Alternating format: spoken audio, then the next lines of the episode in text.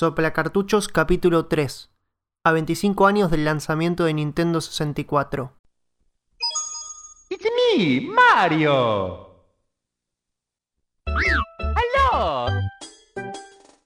El 23 de junio de 1996, finalmente, y tras una larga espera, Nintendo 64 llegó a las estanterías de las tiendas niponas. Hasta entonces, Super Nintendo había liderado, aunque ya sin tanto dominio absoluto en el último tiempo, la era de los 16 bits. Y la expectativa por el lanzamiento de la nueva gran consola de Nintendo 64, sobre todo por su demora y por el salto técnico, era enorme. Nintendo ya no estaba sola en esta generación. Se trataba de la primera generación 3D que estaba compuesta por Saturn de Sega, PlayStation de Sony, 3DO de Panasonic, Jaguar de Atari. También hubo otros intentos, ¿no? Como la Neo Geo y la Apple Pippin que no tuvieron éxito. Sin embargo, pese a lo diversificado que parecía el mercado, había un gigante que había entendido todo. Estamos hablando de Sony con su PlayStation. Sin duda la vida de la Nintendo 64 está marcada por ese otro que representa la consola gris de Sony. Nos vamos a preguntar en este capítulo, ¿qué representó finalmente Nintendo 64 para la historia de las consolas? ¿Representó el pasado o representó el futuro? ¿Fue revolucionaria o fue conservadora? Esto es Soplacartuchos.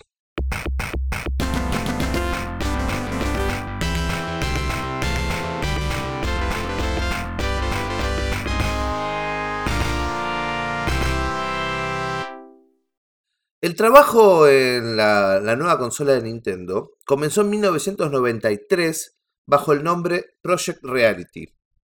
Y con ello comenzó eh, el hype, la expectativa, la ilusión, el gran salto. El próximo milenio sería 3D o no sería. Nunca antes habíamos tenido tan cerca la realidad virtual y por fin parecía, y Nintendo prometía, que los videojuegos se iban a parecer a las películas. Yo recuerdo en aquella época, en realidad no recuerdo porque no la viví, pero desde viendo archivos, que había mucha ansiedad con respecto a dar el salto a las 3D, incluso desde la generación de las consolas 16 bits. Era como eh, necesario, era como un salto vital, ¿no?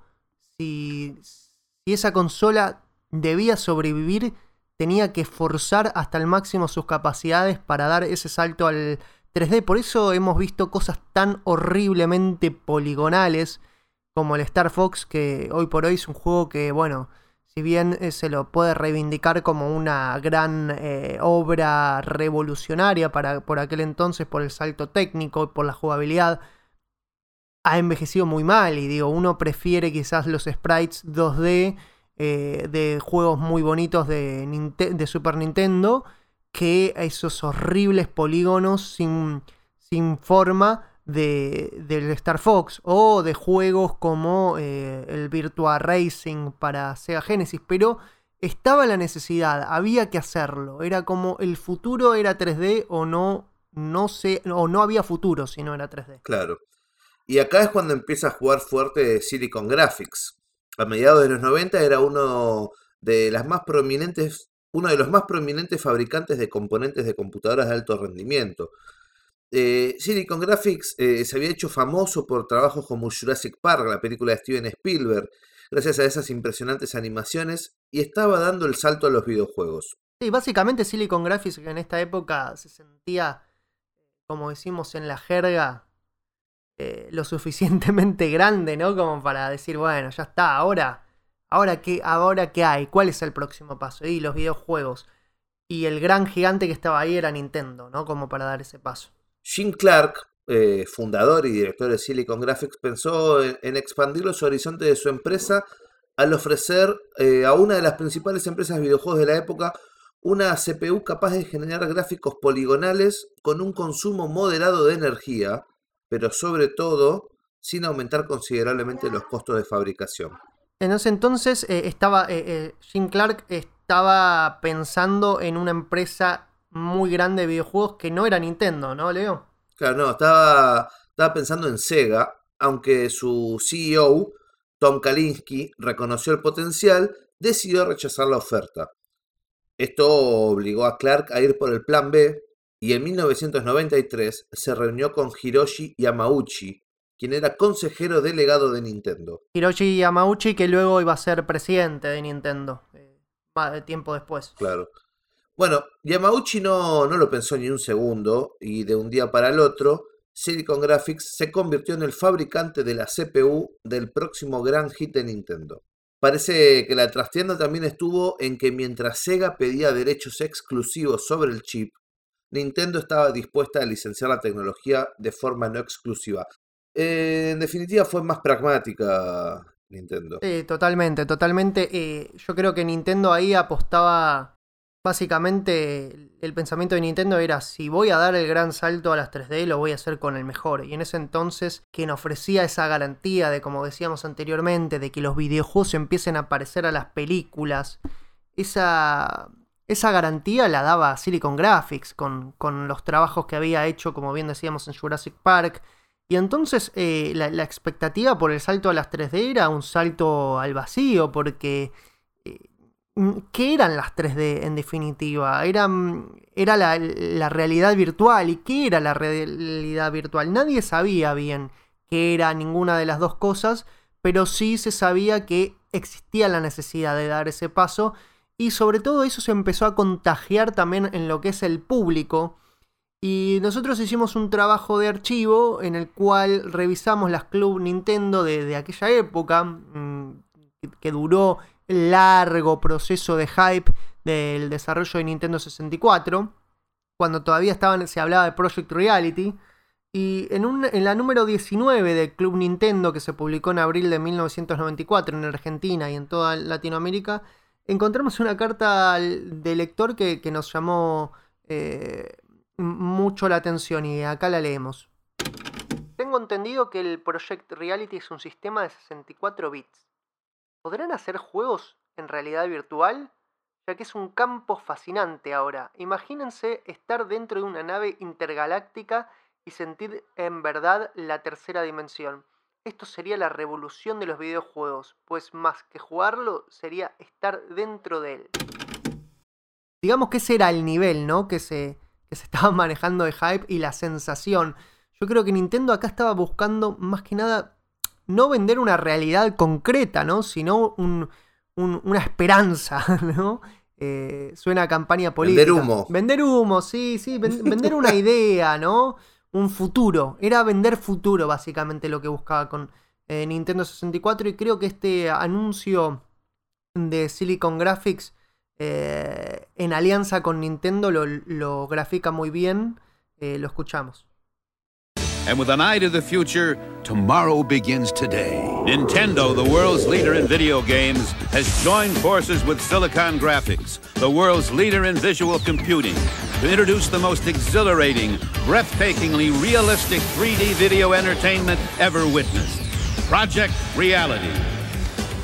Leagues beyond any currently available or anticipated hardware, Project Reality will bring to home video players the same types of astounding visual effects seen in movies, like Terminator 2 and Jurassic Park.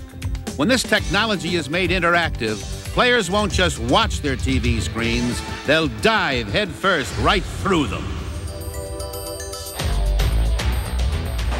Antes de, de, seguir con la historia de, de la Nintendo 64, me gustaría eh, comentarles para los ignorantes, como, como solía hacer yo hasta hace unos días, que antes de, la E3 existía un, evento de, videojuegos similar a, lo que después sería la E3, llamado Space World, Nintendo Space World, que era un evento que se llevó a cabo entre 1989 y el año 2001 y estaba eh, protagonizado por, por productos de Nintendo exclusivamente.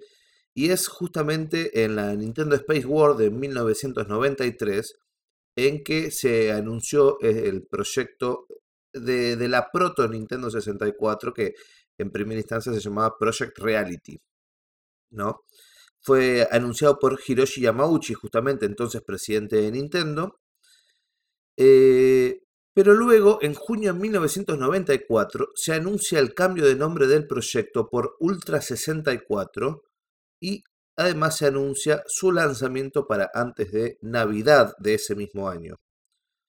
Sin embargo, eh, a mediados de 1995, Nintendo retrasa el lanzamiento de la consola para abril del 96 y cambian eh, definitivamente el nombre del proyecto por Nintendo 64. La razón detrás del cambio de nombre fue que Konami tenía registrada la marca Ultra para su división interna Ultra Games. Sonaba bien, ¿eh? Nintendo Ultra 64 creo que eh, transmitía más poder, es como Max Power, ¿no? Como eh, Homero Simpson cuando se quiere cambiar el nombre y se pone Max Power, Sí, bueno, me sí. suena a que, a que la Ultra 64 iba a ser la, la consola favorita de, de Max Power. A ver, ¿en qué consistió en principio Project Reality? Vamos a, los detalles técnicos eh, consistía básicamente en una computadora compuesta por un CPU MIPS eh, R400i, una tarjeta gráfica MIPS, entonces llamada Reality Coprocessor, y el software, básicamente. Em, eh, la fabricación y la manufactura de, los chips había estado a cargo de, empresas como NEC, Toshiba, Sharp. em, básicamente todas las, desarrolladoras en las que Nintendo había confiado en su momento habían recibido ya un kit con especificaciones y un control de Super Nintendo con una especie de stick improvisado. Imagínense, grafíquense lo que puede ser eso, ese experimento de- de enchufarle un stick al joystick de, de Super Nintendo. Debe haber sido algo hermoso, ¿no, Leo? Yo me imagino un palito de chupetín pegado con cinta scotch en un joystick de, Super Nintendo.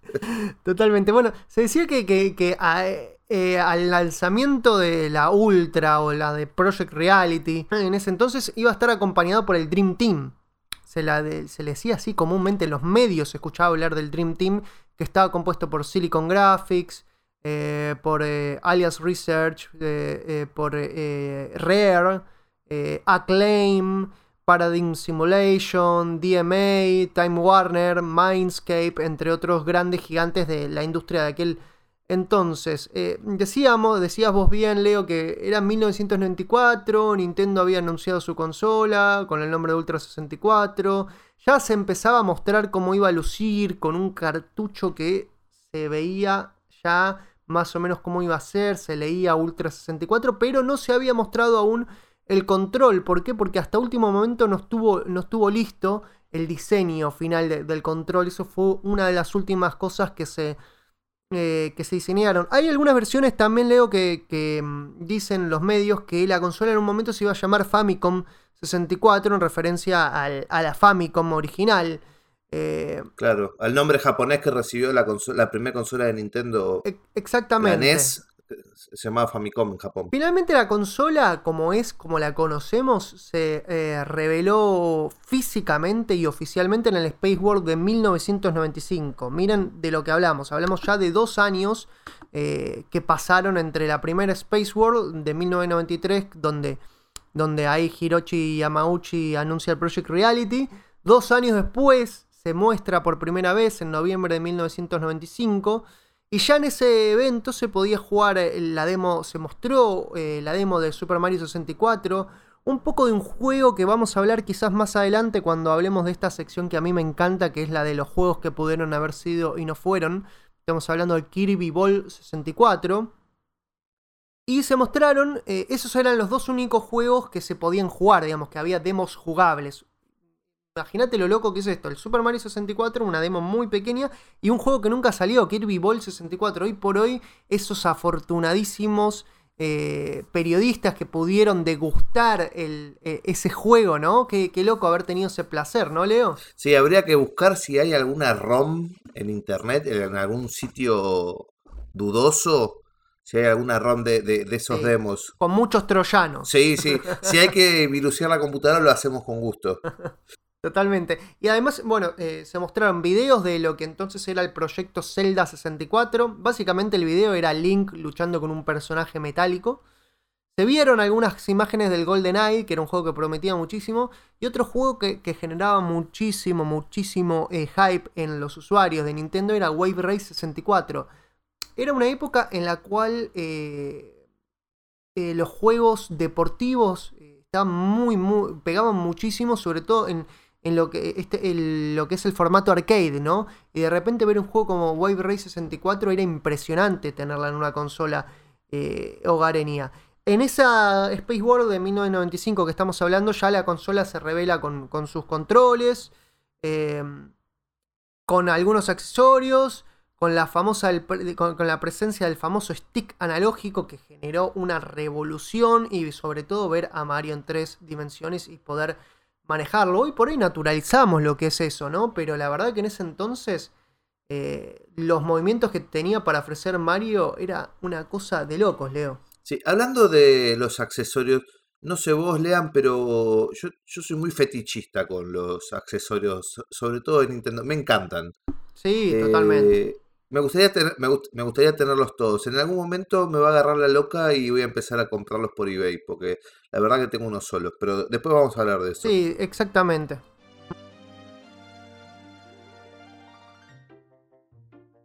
Sí, con respecto a, a las fechas, eh, como habíamos dicho, sufrió de algunos retrasos la consola.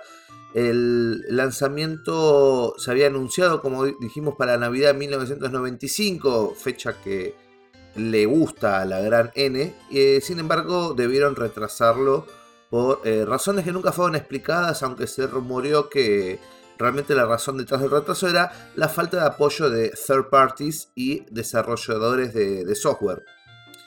Eh, luego se anunció un segundo retraso que llevó a la consola a finalmente lanzarse el 23 de junio de 1996. Recordemos que la, si- no estoy equivocado, la PlayStation 1 ya había salido para 1995. Sí, en Japón en 1994 y después llegó al resto del mundo en 1995. Eh, ya eh, con respecto a lo, que fue la, expectativa que generó tener físicamente ya la consola, probarla. Y eso, eh, fuimos al archivo de la Club Nintendo de enero de 1996, la mil- eh, el, el número 41, eh, donde por primera vez los periodistas de la Club Nintendo habían podido, habían viajado a la Space World en 1995, probaron la consola y en la editorial del- de la Club Nintendo de enero del 96, ahí se lee lo siguiente. Hola, querido amigo. Te confieso que aún no salgo del asombro que viví después de haber visto imágenes de los maravillosos títulos que harán su aparición durante y después del lanzamiento de la esperada consola Nintendo Ultra 64. En realidad, ahora entiendo y comparto enteramente la decisión que Nintendo tomó el pasado año de retrasar la salida del Nintendo Ultra 64, debido a que esta vez la casa de nuestro conocido amigo Mario se la jugó por entero para entregarnos en unos meses más el sistema que romperá todos los esquemas posibles que hasta el momento lidera la consola de 16 bits, Super NES. Entérate acerca de más detalles al respecto en el super reporte que te entregaremos en esta nueva edición. Hasta la próxima, el editor. Bueno, resulta que el, lanzamiento de la consola eh, logró venderse bien al principio en las tiendas de Japón. eh, pero lo, más gracioso es que eh, Nintendo no tuvo suficientes unidades para poder distribuir, distribuirla mejor, ¿no? Ya empezaban con problemas. Y tres meses después del lanzamiento de Japón, se lanzó en, en simultáneo, hay que decirlo, en Estados Unidos y también llegó a Sudamérica, eh, en Latinoamérica también, en Argentina en particular. Eh, pero el problema era que solo eh, salieron dos juegos para el mercado americano: Pilot Wing 64 y Super Mario 64. Eso generó realmente muchas críticas hacia Nintendo que la verdad es que, es que estaba complicado el, el apoyo de las third parties y eso se vio muy muy reflejado en el lanzamiento de la consola con dos juegos desarrollados por, por ellos mismos. En Europa, Europa sin embargo tuvo que esperar más que por ejemplo Argentina, mirá qué loco esto. Hasta marzo de 1997 no, pudieran, no, no pudieron los fanáticos de la gran N poder hacerse con la, con la Nintendo eh, 64. Pero sí eh, eh, lograron por, por lo menos que en el lanzamiento haya más juegos, ya que la consola no solo se vendió con el Super Mario 64 y el Pilot Wing 64, sino también con el Wave Race 64 y el Star Wars eh, Shadow of the Empire, que es un juego muy pero muy bueno del mundo de Star Wars, que aún, aún al día de hoy eh, merece ser jugado. Sí. Eh, en la Club Nintendo número 49 de septiembre de 1996 había una nota especial sobre la visita de Peter Main, vicepresidente de Nintendo, a Argentina, justamente para respaldar el lanzamiento de la consola en Latinoamérica. La nota reza. Nintendo lanza en simultáneo con Estados Unidos en diferentes partes de América Latina el Nintendo 64. Argentina tuvo eh, el enorme privilegio de recibir a fines del mes de agosto la visita de Peter Main, vicepresidente ejecutivo de Nintendo of America, considerado el maestro de todos los ejecutivos de marketing de la explosiva industria del entretenimiento. La conferencia había sido organizada por Soutec, quien entonces era el representante oficial de Nintendo en Argentina. El encuentro eh, se realizó en Paseo de la Plaza, ubicado en Corrientes y Callao, acá en la capital federal. Y allí se solían, se solían eh, realizar varios de estos eventos relacionados al mundo de los videojuegos. El Paseo de la Plaza también fue sede, eh, recuerdo, del lanzamiento de la GameCube en 2001. Ah, mira, esa data no la tenía. Eh, allí, eh, bueno, en esta, en esta presentación, Peter Main expuso la historia del nuevo producto, sus niveles récord de ventas en Japón, la expectativa que tenían para el mercado norteamericano y el resto del mundo, respaldado por una inversión de más de 50 millones de dólares en el país del norte. Además, Peter Main anunció la alianza con, Silicon Graphics y finalmente Julio Arrieta, responsable de Nintendo en América Latina, mostró cómo se jugaba a la Nintendo 64. Allí también se pusieron a disposición 6 máquinas para degustación de los asistentes con el Mario 64. O sea, pongámonos en el lugar y el tiempo que afortunados esos periodistas que pudieron jugar al Super Mario 64 antes del lanzamiento en, estamos hablando de agosto de 1996, Paseo La Plaza, Sí. Cava.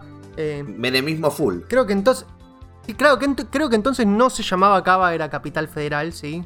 Eh, todavía no se había hecho la reforma. eh, así que, que estamos hablando de gente muy, pero muy afortunada que le puso las manos encima un Super Mario 64 antes quizás que un periodista alemán, ¿no? Sí. Qué loco eso, qué loco eso. En sus caras, putos. Ah. Eh, además, eh, en este número de la Club Nintendo se anunciaba que el 30 de septiembre del 96 se realizaría el lanzamiento oficial en Argentina junto con Estados Unidos. Relaciones carnales en su, en su momento clímax. ¿eh? Estamos Sí, hablando de pleno menemismo, relaciones carnales con Estados Unidos, Menem y Caballo hablando en inglés, neoliberalismo al palo, eh, Uno a uno. uno a uno y lanzamiento en simultáneo. Argentina junto con Estados Unidos. Hoy por hoy se da, es más natural que se den los lanzamientos simultáneos, pero en aquel entonces no era tan común. Imagínate que Europa tuvo que esperar hasta marzo de 1997 y, y en Argentina la tuvimos muchos meses antes, aunque obviamente fueron muy pocos los afortunados porque ya estamos hablando de un país sumergido en una crisis importante ya en 1996 y el precio de la consola, bueno, vamos a hablar en un rato de eso también. Igualmente con respecto a lo de Europa, yo sospecho, eh, no la verdad que no lo investigué, pero yo sospecho que tiene que ver con el tema de, de reacomodar la consola para la norma PAL que eh, se utiliza en Europa. Yo sé que hoy en día eh, los juegos europeos de Nintendo 64 en mi consola norteamericana no corren. Entonces quizás tenga que ver con una adecuación del, hardware. Se me ocurre. La verdad que lo desconozco. Seguramente. Mira, recién estábamos hablando del precio de la consola, el precio de lanzamiento, y acá encontramos en la Club Nintendo 50, número 50, eh, publicada en Argentina, una, eh, una publicidad ya de precio total 570 pesos. Estamos hablando de 570 dólares. Y recordemos que en Claro. Estados Unidos el precio de salida fue de 200 dólares para competir con la PlayStation. Un poquito inflado, ¿no? Un poquito inflado el precio llegó acá a Argentina. Y eh, acá en la publicidad dice la verdadera consola de 64 bits con garantía de Nintendo y el respaldo, y el respaldo de Sautec Sociedad Anónima. Toda la línea Nintendo en venta en Casa Tía, No, Re- casa tía. retro, retro mal.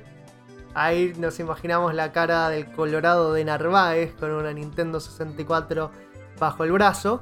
Eh, Garbarino, Walmart, Supermercado Norte. Esto, esto solo lo conoce la, la población de riesgo. ¿eh? Nosotros que somos población de riesgo, No, yo, yo he ido, yo he ido a un norte. Ah, nosotros, nosotros somos población de riesgo.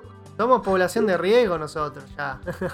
La puta madre. Sí, sí, sí, yo tenía ahí un norte a 6 cuadras de casa y me gustaba ir al norte, me gustaba, era un lindo paseo. Y después estaba el País de las Maravillas como otro de los puntos de venta, que más adelante se iba a agregar el famoso El Mundo del Juguete, donde vendían alguna que otra promoción de juego eh, en Navidad. Recuerdo haber sido un afortunado... eh, bueno, eh, ya habíamos hablado en otro capítulo que los dos fuimos afortunados de tener Nintendo 64 más o menos contemporáneo a su vida, ¿no? A su vida útil. Sí.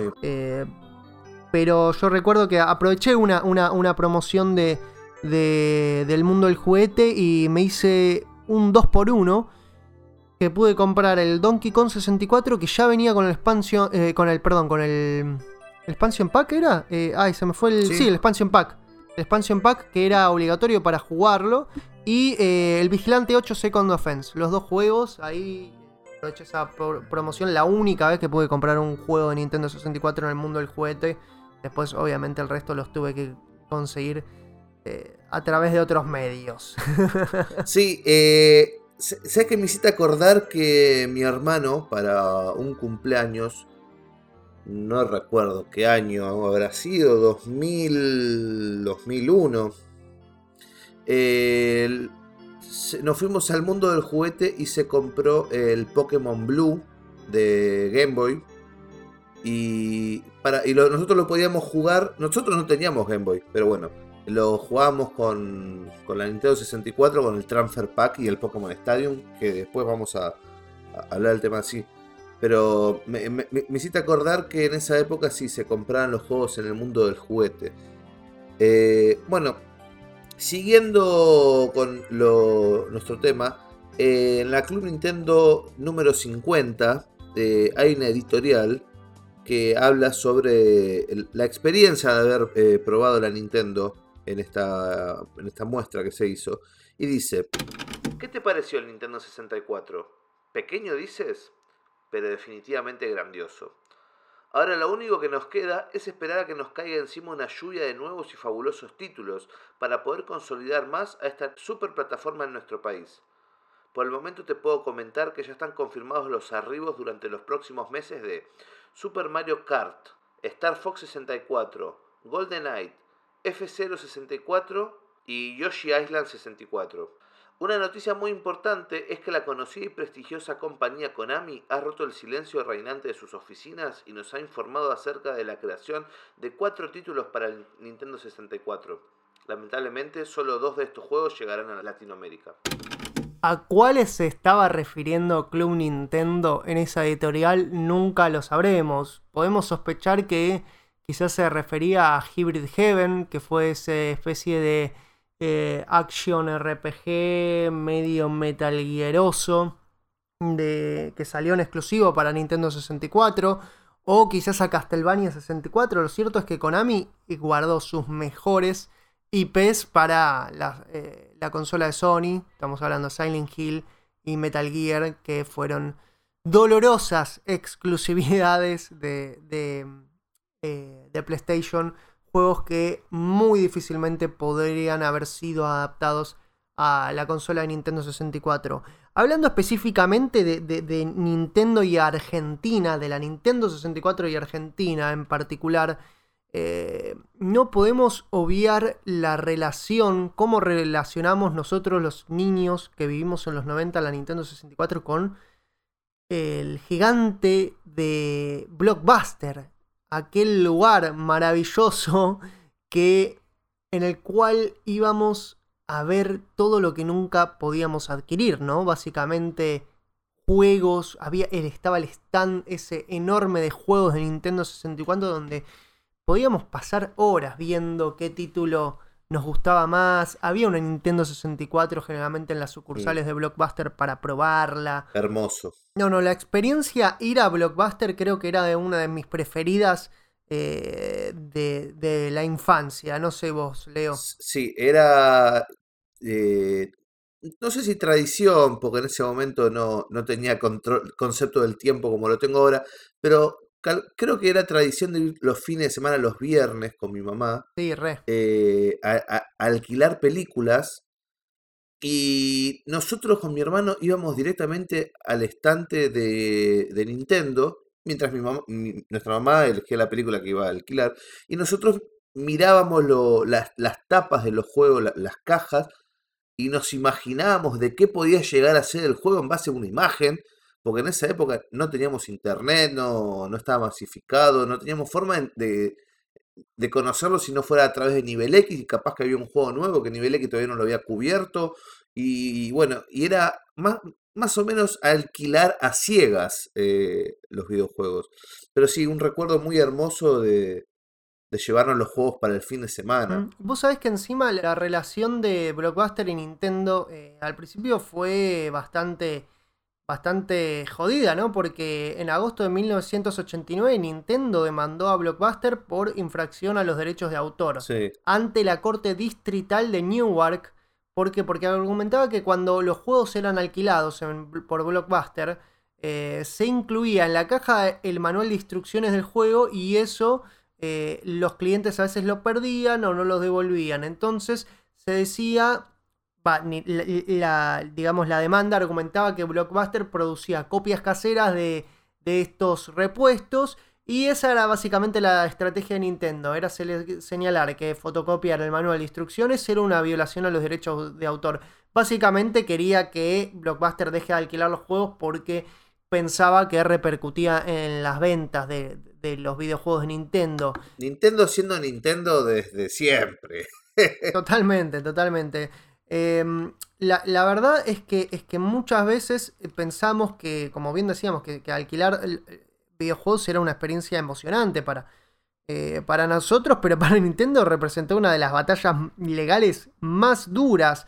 Eh, porque lo cierto también es que para los programadores fue duro e, incluso eh, cambió un poco la, tarea de programar juegos, de diseñar juegos. Porque pensando que el juego no se... Programaban muchas veces pensando que el juego no se pueda ganar en un fin de semana o en reiterados alquileres. Básicamente eh, em, llevando a que el, el, usuario, el consumidor, termine optando porque es mejor comprarlo. El juego le termina saliendo más barato que eh, alquilarlo repetidas veces. Es verdad, yo recuerdo cuando elegía un juego de Nintendo 64 para alquilar, muchas veces me decantaba por, por alquilar los juegos arcade y no los juegos de historia, ¿no? Los, quizás un Banjo Kazooie, no esos juegos largos, porque la verdad es que sí, me, me quedaba con mucha con muchas ganas y finalmente quizás terminaba alquilando más Super Smash Bros.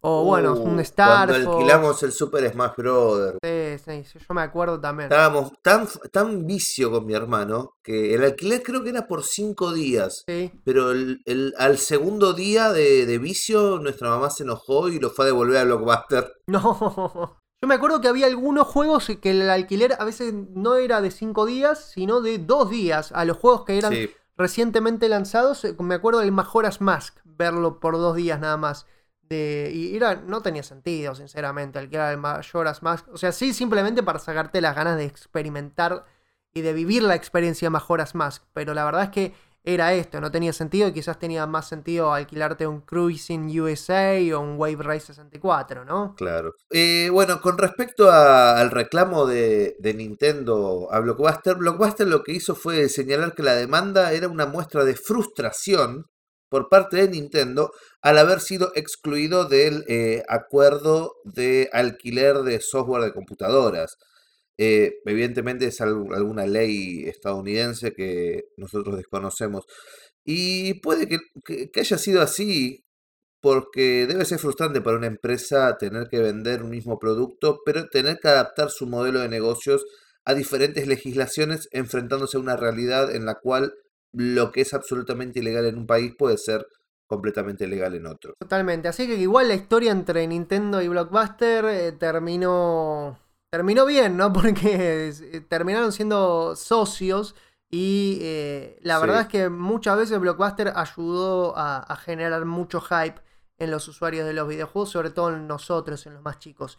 Em, a ver, en cuanto, a, en cuanto a los juegos que se habían anunciado en un principio, cambiaron mucho a los que finalmente salieron. Sí, Eh, se había prometido una versión de Killer Instinct eh, exclusiva. Finalmente el Killer Instinct eh, fue lanzado para Super Nintendo.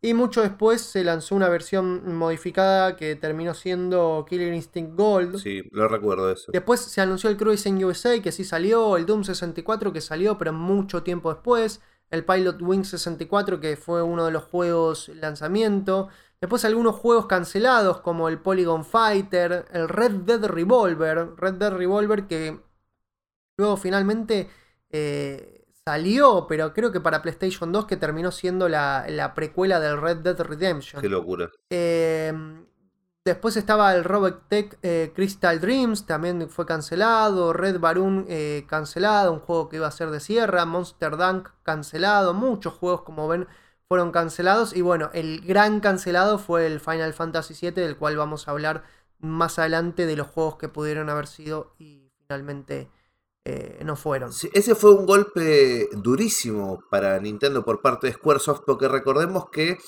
eh, por lo menos en Japón, ¿no? Estados Unidos tiene un caso particular con los Final Fantasy, pero en Japón los Final Fantasy 1, 2 y 3 salieron para la Famicom, la primera consola de Nintendo. Eh, los Final Fantasy 4, 5 y 6 salieron para la Super NES o Super Famicom.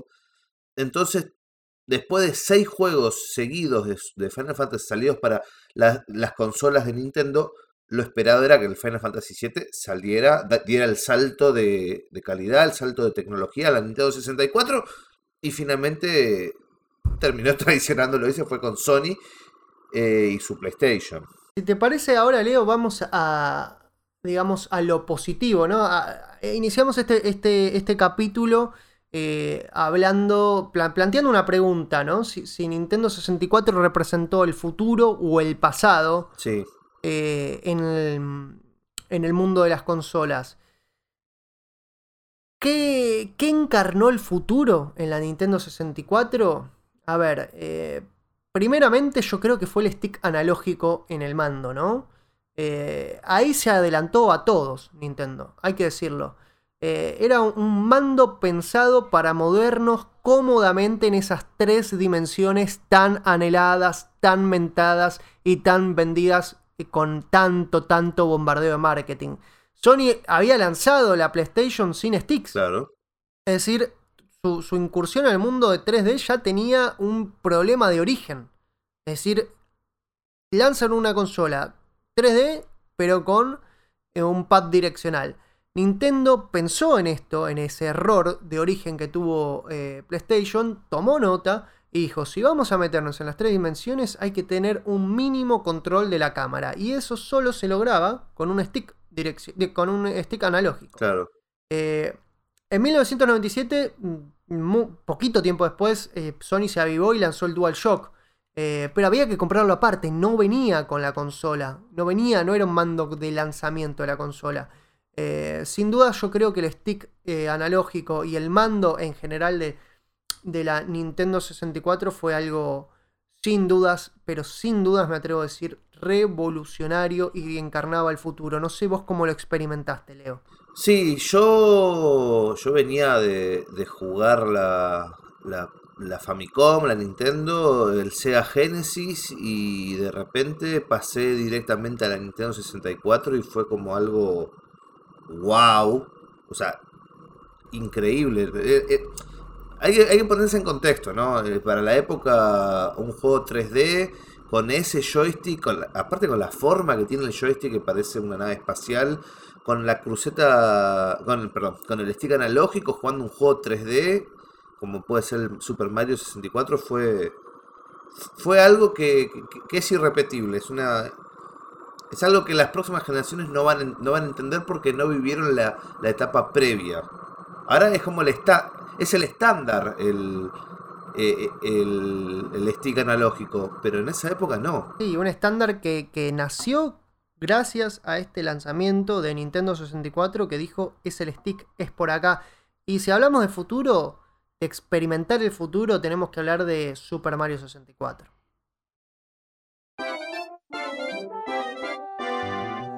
Eh, esa misma Club Nintendo número 50, tan, tan importante, eh, decía en, en un artículo eh, dedicado especialmente al Super Mario 64. Desde el primer instante Mario 64 impresiona por su sensacional visión en 3D. Es algo verdaderamente real y por el sinfín de movimientos del protagonista como por sus bellísimos y variados escenarios. En definitiva, se podría decir que este es uno de los mejores juegos que jamás se hayan realizado. Esto estamos hablando de la Club Nintendo número 50, que data de 1996 y ya, ya en ese entonces los protagonistas, los testigos del lanzamiento de Super Mario 64 conocían y daban cuenta de la magnitud que representó ese, lanzamiento. Yo me acuerdo de, poner las manos eh, sobre Super Mario 64 y, también no recuerdo una experiencia antes igual. Y recuerdo que la verdad es que al principio me costó mucho. Me costó mucho entender, entender la lógica ¿no? de ese nuevo mundo.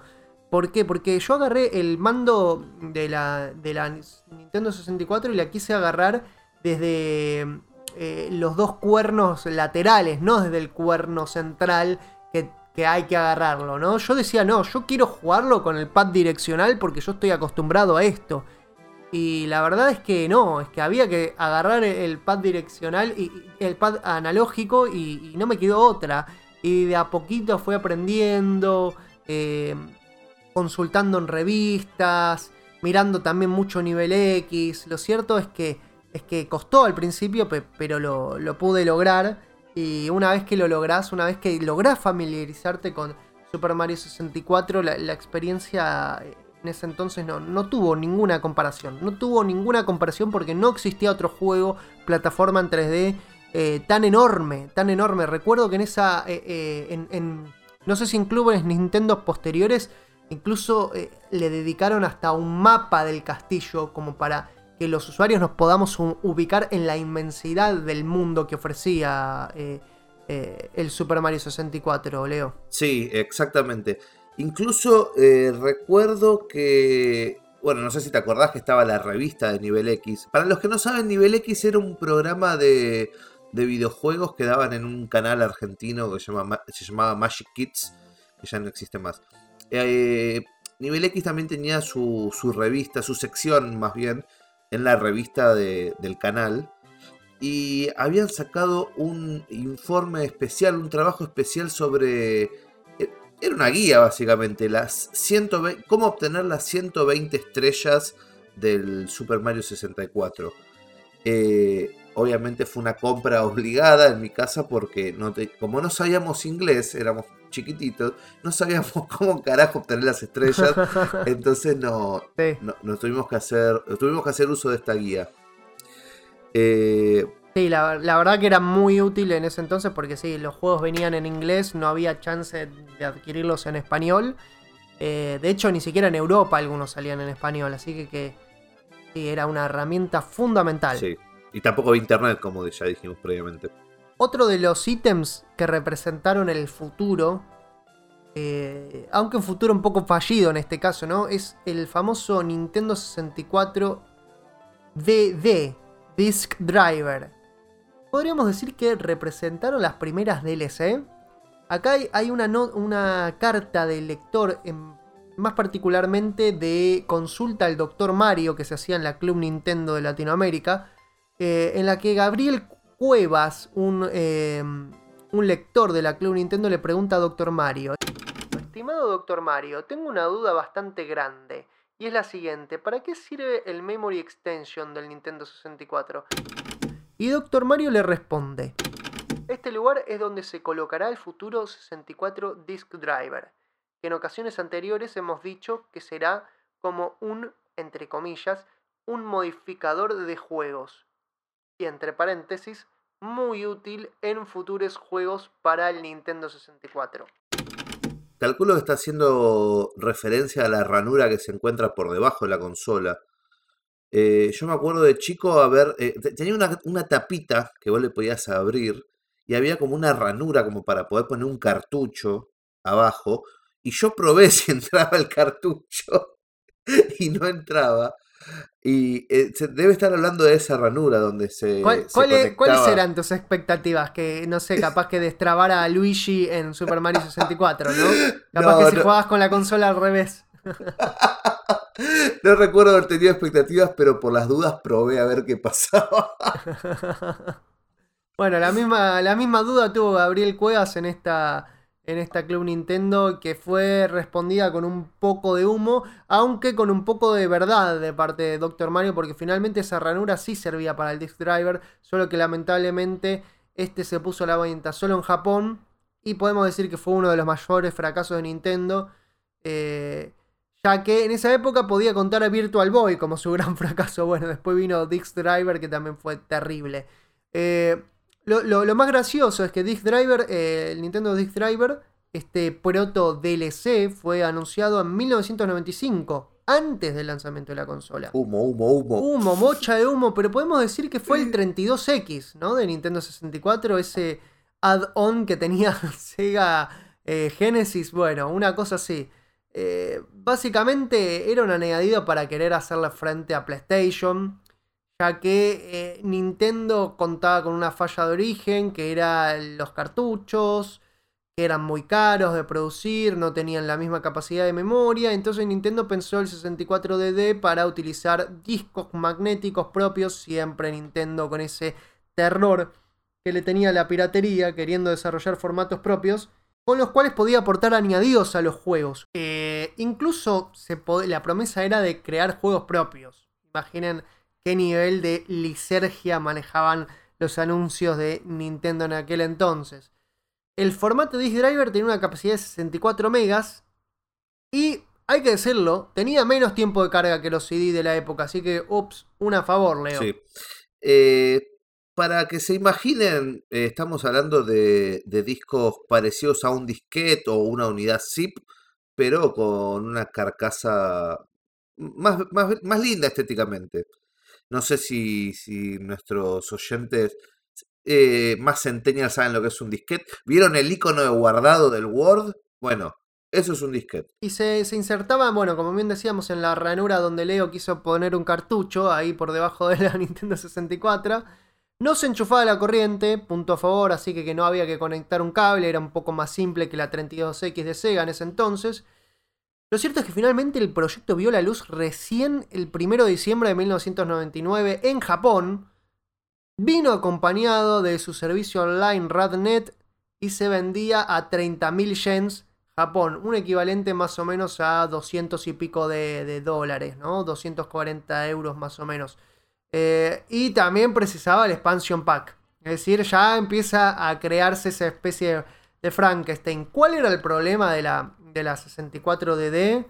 Eh, no sé vos qué opinás al respecto, pero yo leo, creo que en primer lugar el lanzamiento de la Dreamcast, ¿no? Claro, sí, para la época ya había salido la Dreamcast con su GD-ROM e incluso los cartuchos de Nintendo 64 ya habían alcanzado eh, una capacidad de 64 megas como puede ser el, el cartucho de Resident Evil 2. Sí, ese gran milagro de la tecnología que fue el Resident Sí. Evil 2 para Nintendo 64. Claro.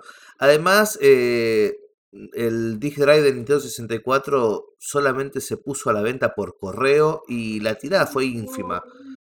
La verdad es que fue un fracaso monumental y hasta el 2001 solo se vendieron 15.000 unidades, menos que el, el otro fracaso que habíamos mencionado, que fue el Virtual Boy. Eh, entre los, los paquetes que, que se podían utilizar eh, con el Disk Drive, estaba el Mario Artist, una especie de Super Mario Maker eh, antiguo, cavernícola, pero para Nintendo 64. Se podía conectar, como dijimos, a la, a la red de Nintendo RedNet y compartir los diseños que se hacían con, eh, con otros usuarios del juego. El resto de los, eh, o sea, con el resto de los 14.999 mil eh, usuarios afortunados, hay que decirlo, la verdad es que no creo que muchos hayan compartido sus diseños de Mario Artist. Otro de los juegos que salió fue quizás la primer, el primer gran DLC, que es el F0X Expansion Kit. Eh, incluía 12 nuevos circuitos, un editor de autos y de pistas. Ojo con esto, ojo con esto, sin dudas fue eh, precursor. Y eh, tenía más memoria que el cartucho original, entonces incluyó dos nuevas copas y una nueva banda sonora. Otro de los juegos también que se publicaron para el Disc Driver y que estaban muy buenos era el Dodging the Giant. Era un juego de simulación de dioses. Atente con esto, ¿eh? Un juego de simulación de dioses para la 64 Disc Driver. Fue publicado el 1 de diciembre de 1999 como uno de los dos títulos de lanzamiento del 64 Disc Driver junto al, eh, al Mario Artist. Dato de color, el Dodging the Giant fue también eh, publicado posteriormente y actualizado gráficamente para GameCube eh, que, y fue lanzado en 2002, en el año eh, 2002. El SimCity 64 fue otro de los grandes lanzamientos, que era un híbrido entre el SimCity 2000 y el SimCity lanzado para Super Nintendo. Y por último, sí, este dato de color que me gustaría destacar, que es que el Mario Artist nos permitía crear avatares. Es decir, algo muy parecido a los Mis de la, de la Wii y que hoy por hoy tenemos en la Switch. Bueno, todo eso eh, estuvo en su origen en la Nintendo 64 Disk Driver. Eh, habíamos hablado, Leo, de que la 64 Disk Driver venía con conexión a internet, ¿no? Sí, el RAMNet se llamaba, fue un servicio en línea que venía junto con el 64DD. Para usarlo, el reproductor tendría que estar eh, conectado a un modem en la ranura del donde iría el cartucho de la Nintendo 64. Esto nos permitía eh, algunas funciones como chatear con otros jugadores, leer y escribir mails. Eh, también podíamos jugar juegos multijugador de, de la 64DD que utilizaban internet.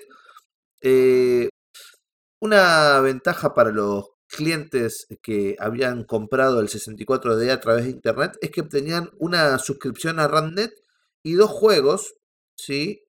Eh, y además cartas relacionadas con el 64DD. No, yo creo que el, que el RANDNet sería algo maravilloso, ¿no? Conectarse hoy por hoy, pero la- como el Satellaview del, eh, de Super Nintendo, pero lamentablemente eh, a nuestros queridos nostálgicos oyentes hay que decirles que no existe más ese servicio, así que no se va a poder realizar ese milagro. Ahora yo digo, debe haber sido medio choto, ¿no?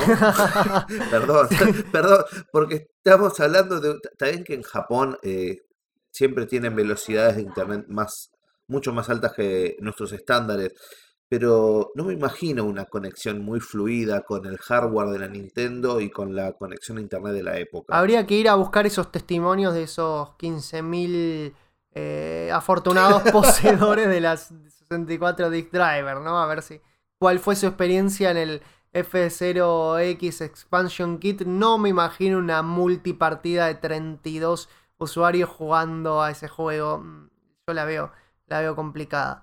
Habíamos hablado, Leo, también de, los accesorios y muchos de ellos representaban, encarnaban el futuro. Eh, bueno, ya habíamos hablado de- del expansion pack que, permitía eh, ampliar la, la memoria de, de los... Básicamente ampliaba la RAM, ¿no? Y eso permitía jugar a, a juegos como Donkey Kong 64. Había juegos como el, el eh, Majora's Mask que lo exigían, también el Perfect Zero. eh, A mí me gustaría hablar de eso, porque también fue como, Sí. fue como un, un mito. No, fue, Un mito, fue como, sí, para mí, para mí sí, por lo menos en mi infancia. Eh, no, pero no, no mito en el sentido que vos estás pensando. Eh, es que en realidad mal- era como un misterio para mí, porque yo no sabía, o sea, para los que nunca tuvieron una Nintendo 64, en la parte superior justo adelante, eh, entre donde va- van los joysticks y donde va el cartucho, arriba hay una tapita que vos la destapás y yo no sabía para qué era. Y viene con una etiqueta rosa que está escrita en japonés y en inglés. Y yo no sabía ni japonés ni inglés cuando era chico. Y yo no sabía qué carajo decía. Y ese e- es. Ahí viene como un, una tarjetita de plástico que no sirve para nada, que es el jumper pack, que es justamente para que no se meta polvo eh, y para que esté puesta cuando no tenés puesto el expansion pack. Y vos sacando esa tarjetita, ahí podés meter el, el expansion pack, justamente esta expansión de memoria que pasaba de, de los 4 megas, si no me equivoco, le agregaba 4 megas más, ¿no? A la RAM de la Nintendo, ¿era así? Sí, exactamente, de 4 megas se pasaba a 8 megas. Bueno, yo no Sí. sabía para qué era, no sabía que era el expansion pack de chiquito y nada, quería comentar eso, que era un, un gran misterio para mí. Ahora, ¿realmente funcionaba? ¿Realmente había una diferencia agregándole 4 megas en los juegos? ¿Vos qué pensás, Lean? Mira, yo sinceramente con una mano en el corazón no vi ninguna diferencia porque además creo que perdí el jumper pack en el que venía originalmente porque una vez que coloqué el expansion pack nunca más lo saqué de la consola y quedó ahí, quedó ahí por Sí. siempre. Y seguí jugando al resto de los juegos, se decía que optimizaba un poco la, el- la resolución de los otros juegos que no exigían eh, eh, a- la colocación del, del expansion pack para jugar al videojuego, sino que eh, te daba esta gracia de optimización, pero la verdad es que no, no- no sentí mucho diferencia y no me acuerdo en realidad tampoco cómo era eh, demasiado, cómo era la Claro. vida antes del expansion pack. Eh, algunos, hubo algunos afortunados como yo que compramos el Donkey Kong 64 entre los años 2000 y 2001 en el mundo del juguete y recibimos el expansion pack en la caja y no lo tuvimos que comprar aparte. Hay otros que sí tuvieron que comprarlo aparte, seguramente muchos coleccionistas de Nintendo 64 que, bueno, para querer jugar a Perfect Dark, Majora's Mask o Donkey Kong 64 tuvieron que comprarlo aparte. Sí.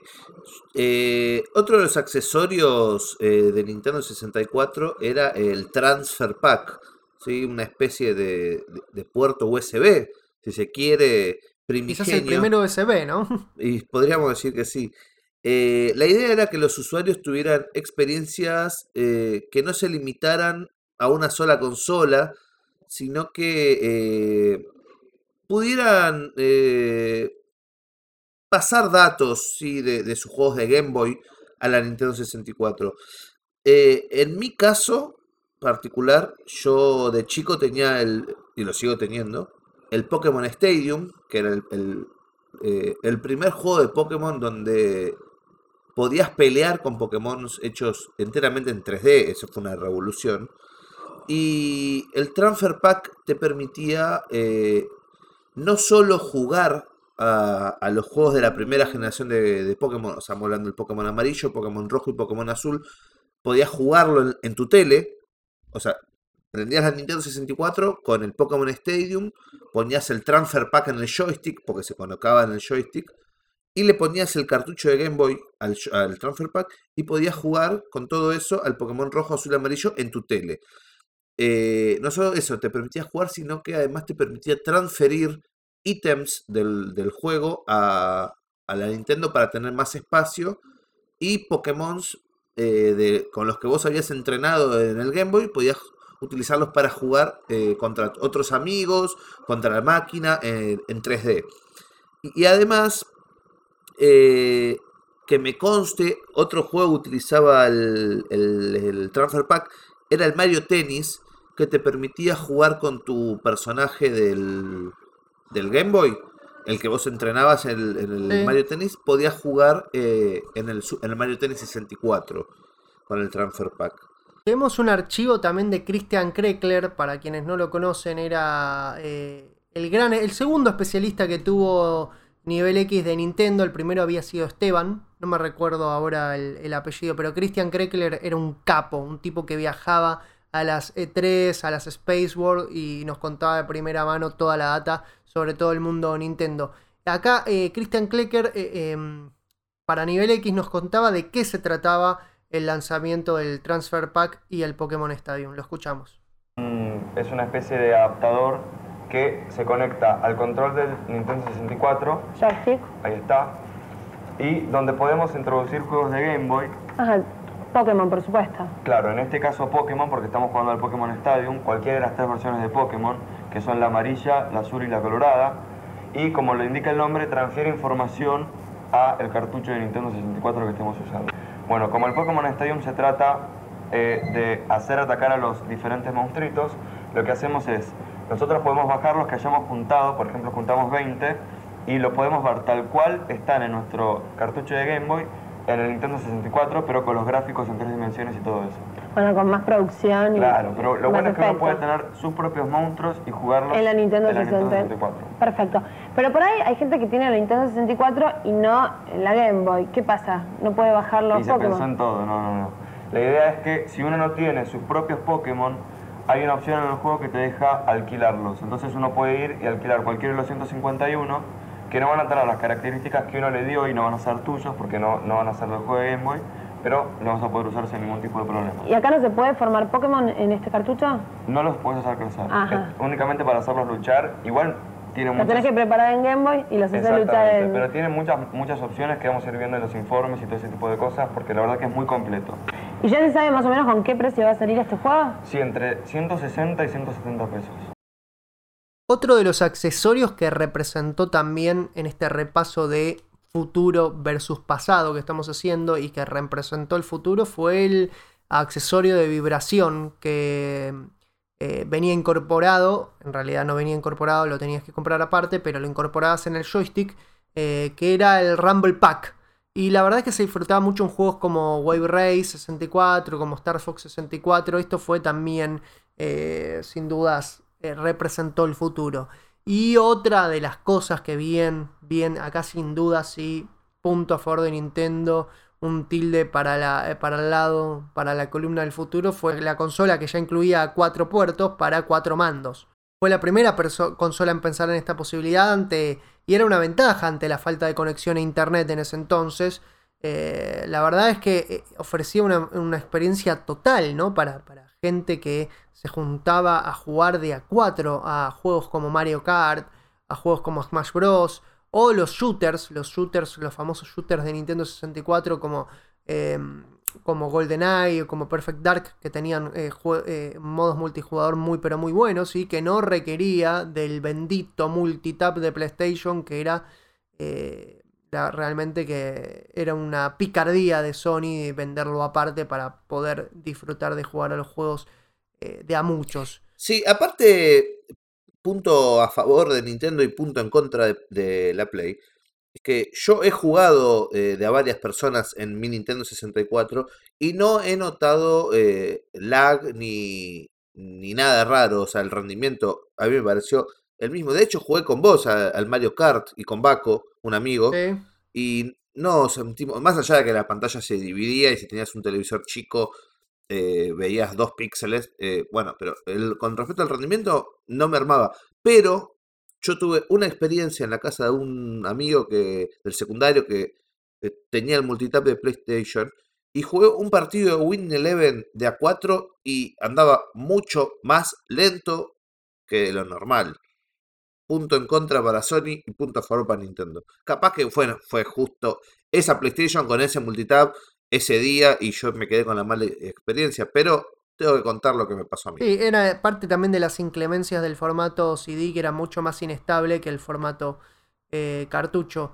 También punto a favor del lado del futuro es que Nintendo en la era Nintendo 64 ex- experimentó el momento de explosión de los juegos Mario. Los juegos Mario eran una fiesta eh, multijugador. Eh, Mario Kart, Mario Party, Mario Tennis, Mario Golf, Super Smash Bros. Así como fue el momento de mayor abandono en las third parties, podemos decir para Nintendo que este repliegue en sí misma le, sirvió mm, eh, para explotar al máximo sus IPs y su fidelidad de marca. Eh, y la verdad es que eh, Nintendo 64 se había convertido en la consola indicada para jugar de a muchos. Y estos juegos, estos juegos Mario, estaban pensados para ello. Era diversión asegurada si te juntabas eh, de a cuatro personas. Y otro de los grandes momentos que estaba atravesando eh, fue el de la compañía Rare. Rare estaba, estuvo, atravesó su mejor etapa con Nintendo. eh, y sobre todo particularmente con Nintendo 64. Una compañía británica fundada en 1982 por los hermanos Tim Stamper y Chris Stamper. Eh, Rare fue una especie de second de Nintendo en esa época. Eh, pero en 2002 fue adquirida por Microsoft y ahí vino la etapa oscura de Rare, eh, como casi todo lo que toca Microsoft. Eh, lo cierto es que durante la era Rare en Nintendo se publicaron juegos como, atentos, GoldenEye 007, Diddy Racing, Banjo Kazooie, Donkey Kong 64, Perfect Dark, Banjo Tooie y for Day. Los tipos desde 1997 hasta 2001 te metieron mínimo un hitazo de la historia de los videojuegos por año. Y todo esto lo hizo Rare y en exclusivo para Nintendo 64. Sin dudas Rare eh, influyó en eh, eh, la decisión de muchos usuarios de comprarse finalmente una, una Nintendo 64. Sí.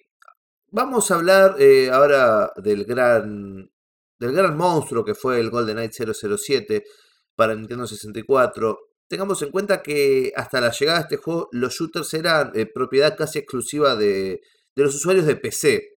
Y recién, eh, recién y gracias al stick analógico, eh, se empezó a concebir el diseño de shooters para joystick sin un sufrimiento atroz como lo fue jugar al Doom o al Wolfenstein con direccionales. Sí, eh, la verdad es que eh, solo en Nintendo 64, en esa generación de consolas, se podía jugar eh, satisfactoriamente un shooter.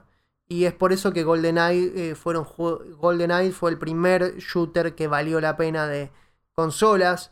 es por eso que luego Perfect Dark también tuvo muchísimo éxito. Los Turok. Eh, muchísimos juegos. Bueno, eh, está, hablábamos de. El Duke Nukem. Duke Nukem, el, el Duke Nukem 3D, estábamos hablando también de Doom 64, salió el Quake eh, también para, tuvo una su versión para Nintendo 64, varios, varios shooters que aprovechaban dos cosas, el stick y segundo, la posibilidad de un modo multijugador mm, con cuatro jugadores a pantalla dividida y el foco estuvo ahí en las desarrolladoras de las empresas eh, de shooters, eh, el stick y el modo multijugador. Esas fueron las dos grandes ventajas que gozó Nintendo 64 para darle al usuario que le gustaban los shooters una experiencia satisfactoria. Hasta acá hablamos de los ítems, la columna del futuro. Bueno, hay que hablar de lo que no nos gusta a nosotros dos que somos dos usuarios eh, felices de Nintendo 64. Pero hay que decir la verdad y hay que ser un poco objetivos a veces en la vida.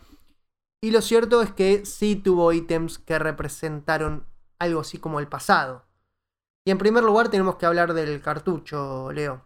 Eh, la verdad es que fue una de las peores decisiones, no sé qué opinas vos, que pudo haber eh, tomado Nintendo en el afán de evitar la, piratería. Subjetivamente, te, te tengo que decir que yo amo los cartuchos, me encantan y estoy feliz de que Nintendo haya decidido sacar cartuchos, pero objetivamente quizás no fue la mejor decisión, justamente por un tema de rendimientos. Ahora, si vamos a hablar de piratería, eh, espero que no me estén escuchando los directivos de Nintendo, pe- pero yo tengo juegos truchos de Nintendo 64, o sea, se podían piratear. Yo tengo un adaptador, que es una especie de Game Shark si se quiere, y eso lo pones directamente en la consola y arriba de eso enchufas el cartucho. Te queda como una torre de, de dos cartuchos uno arriba del otro, y con eso podés jugar juegos copia. O sea, no solucionó el tema de la piratería. Pero sí hubo una merma, como te decía, en el rendimiento de los juegos. O sea, la, famosa niebla Nintendo es producto de, de haber sacado cartuchos y no CDs. Totalmente, totalmente. Y, y fue una verdadera pena porque eh, esa niebla no, no permitía aprovechar al máximo la capacidad técnica que tenía la consola. Fue el cartucho el gran limitante y el que eh, finalmente no permitió que se explote al máximo las capacidades y que no nos den esos videojuegos como películas que eh, prometía Nintendo cuando había anunciado el, el Project Reality. La verdad es que también es un debate que da para largo porque hasta qué punto podemos decir que tenía alternativas Nintendo. podía darse el lujo de sacar una consola formato CD-ROM, un formato tan pirateable como lo hizo eh, Sony, podía permitirse el lujo de ir a pérdida como Sony decidió hacerlo con su PlayStation eh, con tal de posicionarse en el mercado. Y la verdad que para mí el destino estaba escrito de antemano para Nintendo. No se puede competir en el capitalismo de igual a igual con una multinacional que te duplica, triplica o cuadruplica. Cuadruplica. Cuadruplica, qué palabra tan difícil, en presupuesto, ¿eh? No existe libre competencia, se trata de que siempre el más grande, el que tiene más dinero, aplasta al que tiene un poquito menos o al que tiene mucho menos, o lo absorbe. Eh, no importa si es más o menos talentoso, porque si hablamos de talentos, no podemos decir que los, las grandes mentes de, de Nintendo fueron menos inteligentes que las grandes mentes detrás de la consola de Sony. Acá no se trata de eso. Es decir, el, el, el cartucho para mí en sí fue una mala decisión, pero no sé, para mí no tenía otra alternativa. Y, acá quizás peco de ser eh, muy eh, condescendiente con Nintendo. Eh, pero lo cierto es que también el cartucho nos permitió haber, haber visto a la Nintendo más inspirada en su repliegue, ¿no? Porque la verdad es que las IPs que desarrolló Nintendo durante la era Nintendo 64 para mí no se repitieron después, posteriormente. Eh, GameCube tuvo otro perfil. Quiso ap apuntar a un público más adulto, adulto, y quiso ser más rupturista con sus IPs. Eh, Nintendo 64 lo que hizo fue dar ese gran paso con sus IPs al mundo 3D y la verdad que para mí lo hizo de forma increíble, pero eso mm, vamos a debatirlo, Leo, si te parece más cuando lleguemos a la, a la conclusión, porque otro de los puntos eh, que representan el pasado quizás es el hecho de que de que bueno ya hablamos de las third, de que hubo pocos third parties eh, pero el tema del marketing no sé no sé vos qué opinas al respecto Leo quizás estuvo un poco orientado a, los niños. Eh, si me preguntás así y me apurás yo te diría que sí.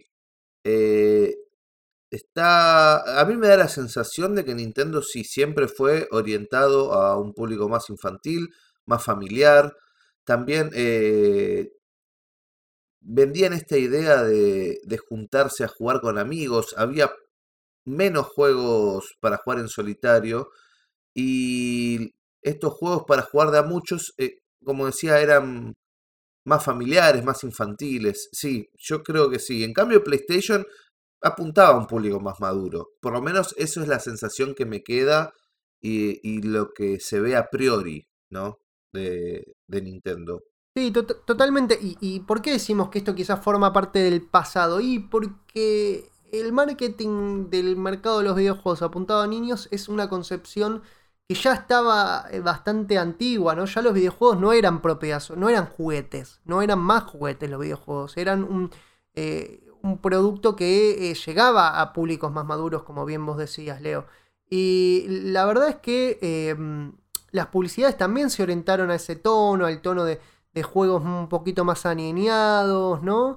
Y, eh, y, la verdad es que nosotros pudimos disfrutar de, en Latinoamérica de las publicidades en la voz de nada más y nada menos que Picoro Daimaku de Dragon Ball. Así que si te parece, escuchamos tres publicidades y sentimos un poquito de nostalgia.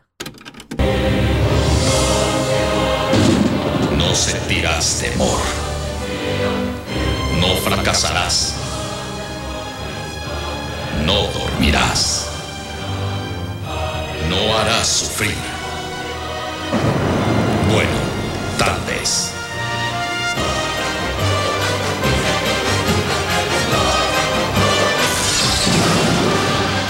¿Estás listo para el reto?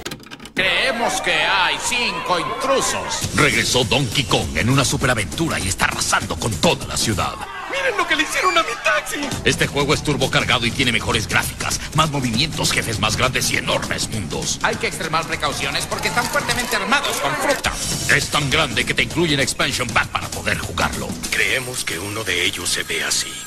Donkey Kong 64. ¿Pensaste que era insano volverse loco? ¡Y ni siquiera me dieron propina!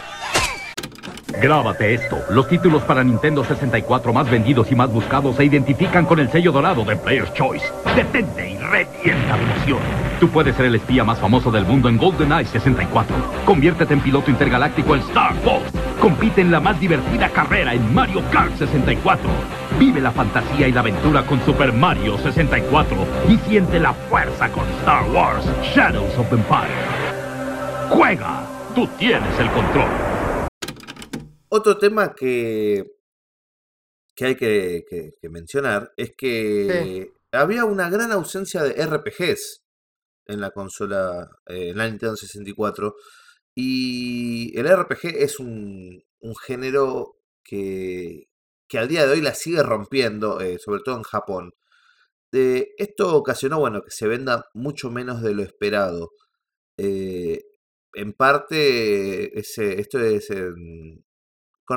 tiene que ver con la decisión de Squaresoft, ¿no? De, de no continuar su saga Final Fantasy en esta consola. Además, bueno, tengamos en cuenta que con respecto, si comparamos, por ejemplo, el catálogo eh, con el de PlayStation, estamos hablando de que eh, para Nintendo 64 salieron alrededor de 400 juegos, mientras que la PlayStation tiene más de 2400 Sí, juegos. no, es una diferencia abismal. es- Sí, en parte debe ser con respecto al formato elegido y eh, en parte a la sobrefocalización de Nintendo en sus IPs exclusivas. Que igual nosotros no nos quejamos. No, nosotros no nos quedamos. Yo estoy yo con el catálogo que tiene Nintendo, soy recontra feliz. Ahora, ¿es cierto que no tenía juegos adultos Nintendo 64? La verdad es que es una gran mentira. Juegos maduros de terror, survival horror, en Nintendo 64 había. Lo que había eran pocos. Eh, ahora se me ocurre en el Hybrid Heaven que había mencionado Lean, el Resident Evil 2 que tuvo soporte a Nintendo 64, el Shadowman, el Conker's Bad Fur Day, que si bien parece un juego infantil, eh, tiene contenidos eh, adultos, hablan sobre, sobre resaca, sobre sexo, sobre drogas. Otros juegos también que, que Mature en, en Nintendo 64 ahora se me ocurre que una, una versión del exclusiva del Carmageddon, ese juego que, que hacia fines de los 90 producía tanta eh, tanta alergia en los padres, ¿no? Y tanto terror de que los padres de los niños los vean jugando a videojuegos donde atropellaban gente. Bueno, en el Carmageddon 64 salió en 1999 y la verdad es que salió una versión súper edulcorada de lo que era el Carmageddon en realidad. ¿Por qué? Porque, primero hay que decirlo, es una versión desarrollada por los propios creadores del Superman 64. Así que se imaginarán cómo habrá salido ese juego, ¿no? Es casi una abominación, hay que decirlo, ¿no? No hay seres humanos. Sufrió una censura, Sí. no sé, eso te iba a decir con respecto a los humanos. Claro, no hay, eh, sufrió, sufrió censura. En vez de seres humanos, son zombies. Eh, la verdad es que el juego además le hicieron un recorte tremendo por, por la, la capacidad del cartucho. Un juego que se ve casi vacío, en fin, una cosa horrenda. Imagínense el horror de los padres al ver eh, niños chocando humanos con su auto en un videojuego. ¿Qué, qué- qué- qué se espera de esos niños? Van a- van a- se van a convertir en asesinos seriales de grandes. Entonces es obligatorio censurarlo y poner zombies que ya están muertos. Entonces chocarlo no le va a hacer nada. Eh, otro juego así maduros, eh, podemos mencionar el Hexen, es un juego de primera de disparo en primera persona, eh, salido en 1997, una especie de Doom satánico con estilo medieval. ¿sí? Entre sus productores estaba nada más y nada menos que John Romero. Sí, fue medio un, fiasco igual el Hexen. na- Nada que ver con, el, con, con las otras grandes creaciones de John Romero como Doom y Quake. Después estaba el Shadowman, que sí es un juego que está bueno. Es un juego que salió. mm, que está basado en la serie de cómics de Valiant. Y em, salió también para PC, para Dreamcast, para PlayStation. Pero dicen los especialistas que su mejor versión es en Nintendo 64. Es un juego, una especie de Soul River, quizás un proto. un proto Dark Souls, si se quiere. ¿no? Es un juego largo, complicado, tiene, tiene lenguaje adulto. em, está, está bueno, está bueno, pero bueno, no ha envejecido muy bien. Sí, también salió el Nightmare Creatures eh, en el 1998. Ese de Nintendo 64 no lo jugué. Jugué la versión de Play 1 y la verdad que no me gustó. Pero tendría que probar el de Nintendo. Eh, también eh, podemos mencionar el Forsaken 64, otro juego en primera persona futurista, bastante extraño, es de disparos, un shooter, eh, con una estética parecida al Halo, al Halo y al Mass Effect. Eh, tiene una, en principio tiene una, buena premisa en su historia posapocalíptica y lo mejor es que era el modo multijugador ¿sí? de este juego. Sí, dicen que era divertidísimo el modo multijugador del Forsaken. Sí. La gente comenta en los pasillos. Con respecto a las ventas, ¿qué, qué estuviste viendo, Lean? Mira, eh, vendió la Nintendo 64, no es ni la mejor ni la peor consola en términos de ventas de, de Nintendo. Pero la verdad es que vendió mucho menos de lo que se esperaba. Vendió 33 millones en lo que fue su vida útil que terminó en el año 2002. Vendió más que GameCube. Vendió más que la Wii U. Pero por debajo del resto de los grandes, grandes éxitos de, de Nintendo en, a lo largo de su historia. El juego más vendido en Nintendo 64 obviamente fue el Super Mario 64. Hay que decirlo, estuvo en una de cada tres casas que tuvo la Nintendo 64. En la mía estuvo. En la mía también. 12 millones de unidades vendió el Super Mario 64. El Mario Kart 64 es el segundo más vendido, vendió 11 millones de unidades. Y tercero, ya bastante por debajo, el Zelda Ocarina of Time, que vendió 7,6 millones de unidades. La verdad es que no vendieron poco esos juegos, vendieron bastante, bastante. Pero, pero, eh, se esperaba muchísimo más de esta consola que representaba el asalto definitivo de Nintendo a las, a las 3D. Sí, eh, con respecto al Zelda Ocarina of Time que estás mencionando, me gustaría aportar un dato de color. Eh, fue lanzado el 21 de noviembre de 1998. 21 de noviembre. Estamos hablando de un mes y 10 días antes de que termine el año 1998. Y sin embargo, fue el juego más vendido del año. Es un dato no menor. O sea, el hype que produjo eh, el Ocarina of Time fue, fue tremendo. Y recordemos que se presentó por primera vez videos, se vieron en, como decíamos, en el Space War de 1995. Sí. Y, y que también se dio en noviembre, si, no, si mal no recuerdo, en noviembre de 1995. O sea, casi tres años después. Casi tres años después recién se sale a la venta y sí, era el gran salto eh, de Zelda a las 3D y fue un juego que a día de hoy, a día de hoy todavía es una gran influencia de, gigantes, de gigantísimos de, de, la historia de los videojuegos. Creo que en algún momento vamos a dedicarle un episodio especial a Zelda Ocarina of Time. Creo que vale la pena analizarlo integralmente esa pieza. Eh, así que, que hoy en este capítulo de Nintendo 64 específicamente no, no elegimos deliberadamente no explayarnos demasiado. Yo lo tengo original a ese, con cajita y manual, no sé vos. Yo también, yo también. Una caja muy maltrecha me compré, pero bueno, por lo menos eh, lo tengo ahí con cajita y manual. Todavía, te voy a confesarle, todavía no lo, no lo pasé. Eh, avancé muy poco, sinceramente. Es que le tengo muchísimo respeto, entonces como que quiero agarrarlo en una etapa de mi vida en la cual puedo decirlo, tenga mucho tiempo para dedicarle. Sí. Yo creo que deberíamos pasarlo en streaming. Yo tampoco lo pasé. Llegué a la final, pero no le pude, no lo pude pasar. Eh, y después, bueno, la, la Facu. Y... Es más, te diría que lo, lo, tendríamos que transmitir juntos. Sí, sí eso, eso es lo que te quería decir. Tendríamos que transmitirlo juntos desde cero, ir turnándonos y pasarlo en streaming. Me gusta esta, esta, esta, esta propuesta, esta propuesta a lo This Could Be Us. pero, pero cuando se termine este maldito virus que no nos permite la presencialidad. Exactamente, exactamente. ¿Te parece si vamos a hablar de los juegos eh, cancelados? Lo que pudo ser y no fue. Bueno, en primer lugar, Super Mario 64 2. Imagínense lo que hubiese sido eso, ¿no? Iba a salir eh, originalmente para la Disk Driver pero fue cancelado. Se dice que algunos conceptos de, de Super Mario 64 2 que estaban en la cabeza de Miyamoto eh, se vieron finalmente en Super Mario 64 10 o también en Super Mario Sunshine o en Super Mario Galaxy. Dicen todos que tiene que tuvo algunos elementos. Humo. Se retomaron algunos elementos. Sí, seguramente humo. En, en, los medios se decía en esa época que se había pensado en Luigi para que apareciera en este videojuego. Era algo así como un operativo clamor que Luigi esté en eh, Super Mario 64. Eh, pero no, no, se sabía qué tipo de rol se le iba, se le iba a otorgar a, Luigi. También se hablaba de un modo multijugador, pero eh, quedó, quedó todo en la absoluta nada, nada nadanísima. Sí, después, eh, con respecto a otro de los cancelados, el ya mencionado Final Fantasy VII, como les había dicho, Square en ese entonces era sinónimo de Nintendo. Eh, y cuando se anuncia la Nintendo 64 se mostró una demo del Final Fantasy VII con el motor de la Ultra 64. El despliegue era enorme. Eh, si pueden, verlo en YouTube. Y si no, también podemos intentar subirlo a Instagram. No sé si nos va a permitir.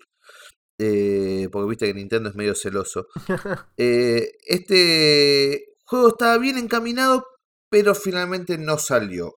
La culpa fue de Nintendo, seguramente. Eh, la realidad es que el desarrollo se mudó a PlayStation por el formato cartucho, ya que era impensado el monstruo este que, que, es el Final Fantasy VII. Era impensado para la capacidad del Nintendo 64.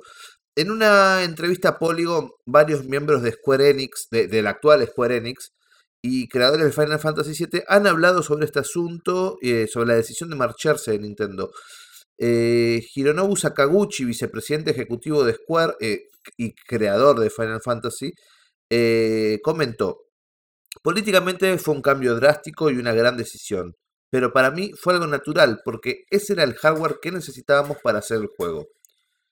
Eh, Shinichiro Kajitani, vicepresidente de la compañía, corrobora todo esto y, y, dijo, cuando tomamos la decisión de ir con Sony, durante unos 10 años básicamente no se nos permitió entrar a las oficinas de Nintendo. Desde una perspectiva comercial, nuestro principal interés era asegurarnos de que Sony ganara y Nintendo perdiera, básicamente porque eso sería mejor para nosotros. Eh, Traducido, Nintendo se quedó re caliente con Square. Re caliente. re caliente. Es como cuando un jugador, viste, pasa de, de, de Boca a River y lo chiflan. Bueno, una cosa así fue. Es como, no, no me puedes hacer esto. No te puedo ver con esos colores. Claro. Y encima, tremendo, y encima te tremendo. mete un gol y te lo grita. Claro, totalmente, totalmente. Bueno, otro de los proyectos cancelados, pero que sí se vio muchísimo, fue el Resident Evil 0. Eh, lo cierto es que el Resident Evil 0 llegó a, horas muy tardías en la vida útil de, Nintendo. Eh, lo que planteaba el Resident Evil 0 era un estilo muy de juego muy novedoso, que era jugar con, con dos personajes en simultáneo en un cartucho de 64 megas, ¿no? El cartucho permitía esto porque retrasaba los tiempos de carga, lo hacía más, más fluido. Eh, el juego estaba bien encaminado, ya tenía el motor gráfico del que se había desarrollado para Resident Evil 2.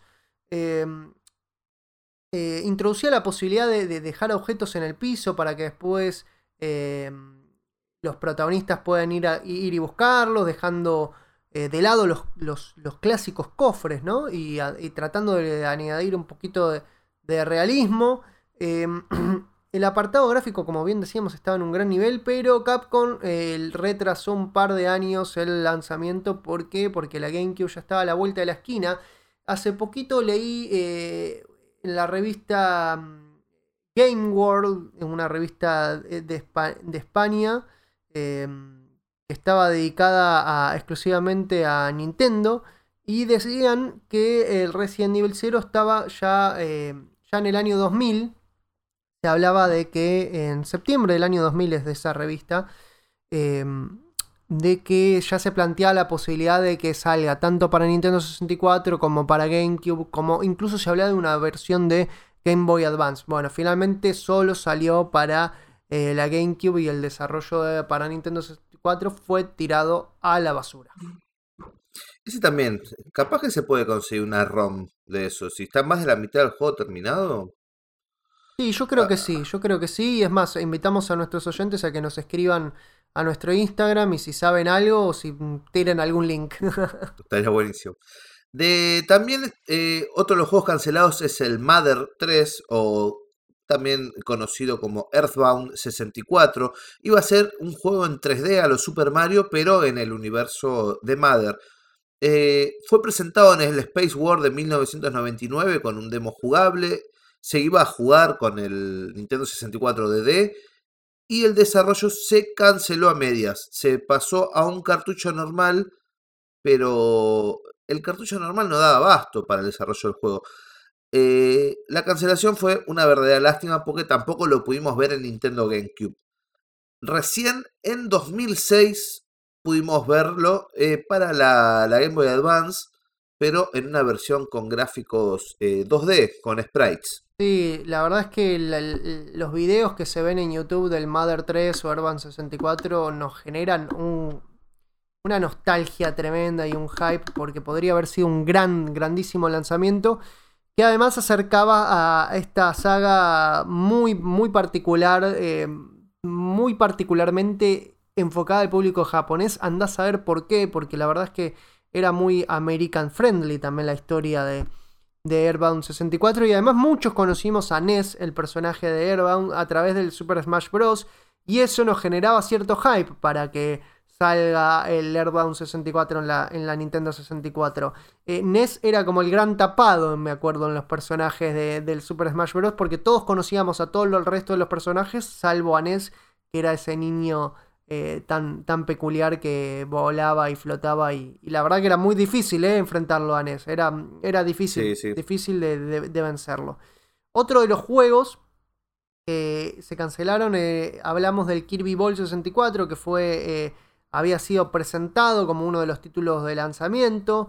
Eh, un juego que, en el cual Kirby iba a asumir el papel de una pelota de golf, evitando obstáculos, destruyendo enemigos, algo parecido a lo que finalmente fue el Monkey Ball. Juegazo. Sí, juegazo. Ese, luego ese proyecto se transformó en Kirby's Air Ride 64, que era una especie de 1080 snowboarding.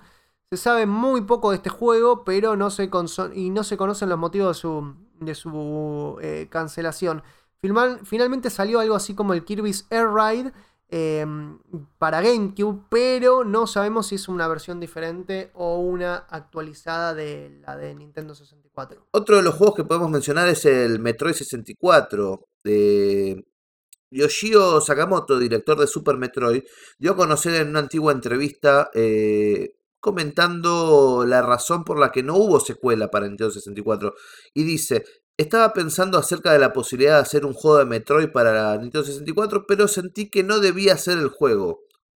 Eh, cuando sostuve el mando en mis manos, no podía imaginar cómo controlar a Samus.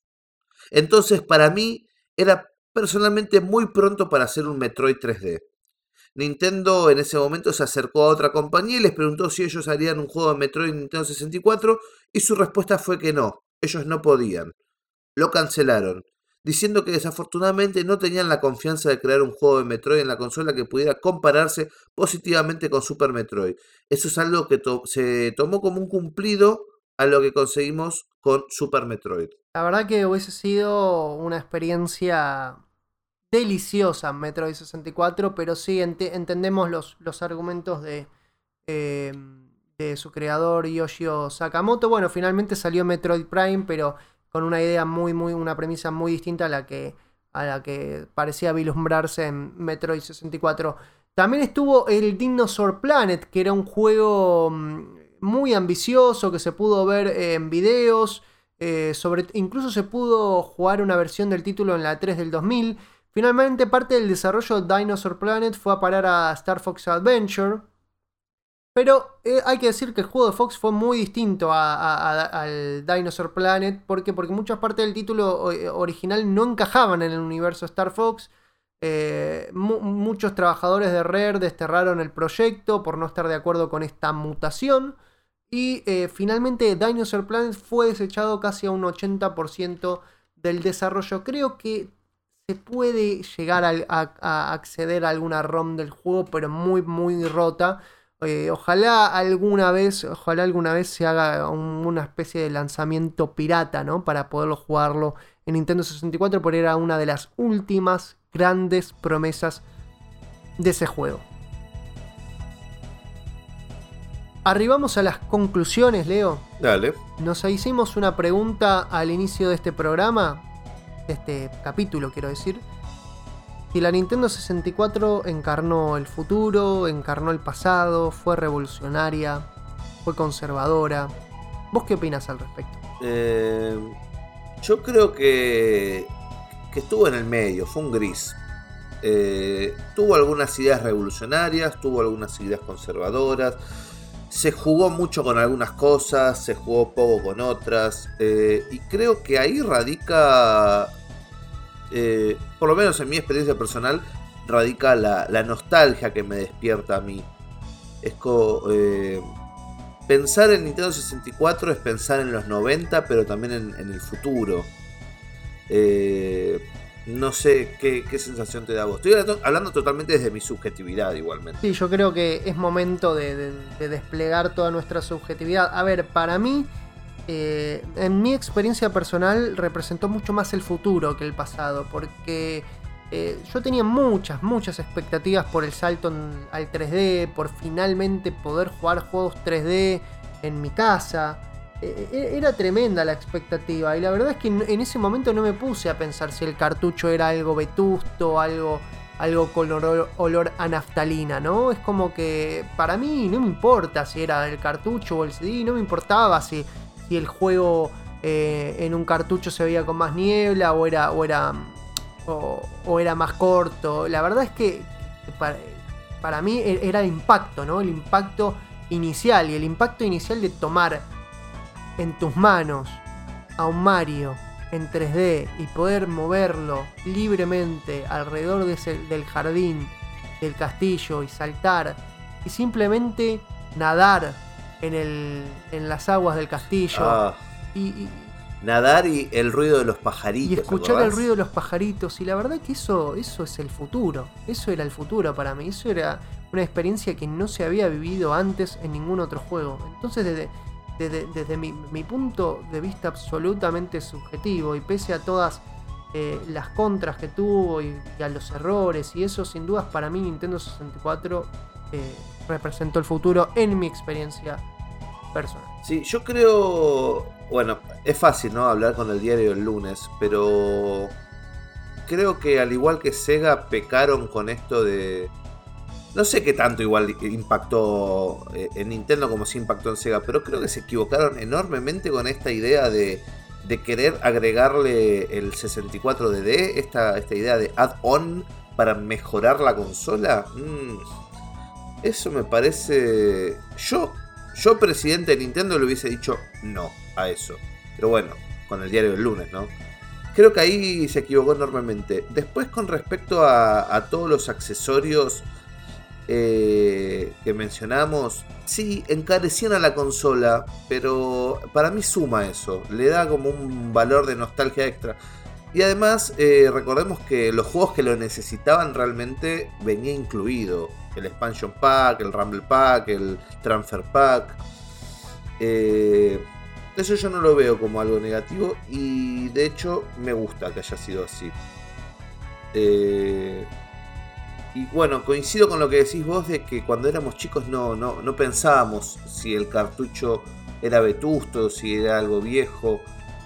Eh, era hermoso. Jugar al Nintendo 64 para mí fue algo hermoso.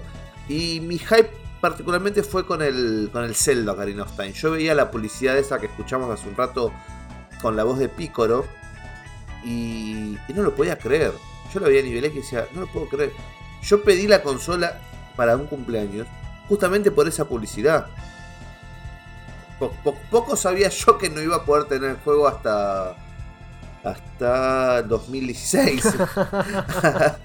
de, de, de, chico, bueno, lo que ya sabemos, crisis del 2001, no, no se podían comprar los juegos. Eso fue también eh, algo que supo paliar el blockbuster con el alquiler. Eh, pero bueno, el Zelda Ocarina Time representó mucho de mi infancia. Sí, como bien vos decías, Leo, la verdad es que muchos, muchos eh, también acá en Argentina tuvimos ese hype de Nintendo gracias al bombardeo publicitario de nivel X.